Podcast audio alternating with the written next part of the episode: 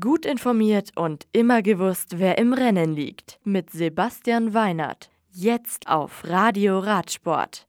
Die dritte Runde des MTB-Weltcups.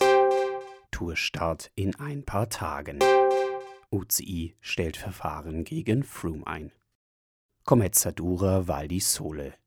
Der dritte Lauf zum MTB Cross Country Weltcup 2018 findet im italienischen Val di Sole statt. Genau genommen im Ort Commezzadura, unweit des Gardasees.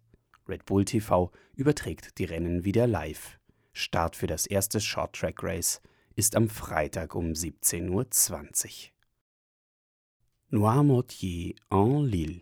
Am kommenden Samstag startet die 105. Tour de France mit ihrer ersten Etappe in der Bretagne am Atlantik. Die 201 Kilometer lange Flachetappe beginnt um 11 Uhr.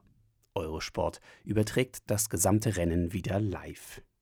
Mit einem Stundenmittel von 43 km/h würden die Fahrer schon um kurz nach halb vier im Ziel in Fontenay-le-Comte erwartet. Eigle der Radsport-Weltverband UCI stellt das Verfahren gegen den positiv auf Salbutamol getesteten Chris Froome ein.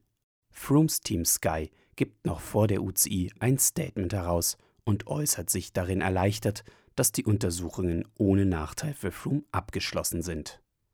Auch die UCI gibt ein schriftliches Statement heraus, will aber auch auf Nachfrage keinerlei Interview geben. Froome steht somit am Start der am kommenden Samstag beginnenden Tour de France, um seinem fünften Sieg des größten Radrennens der Welt ein Stück näher zu kommen.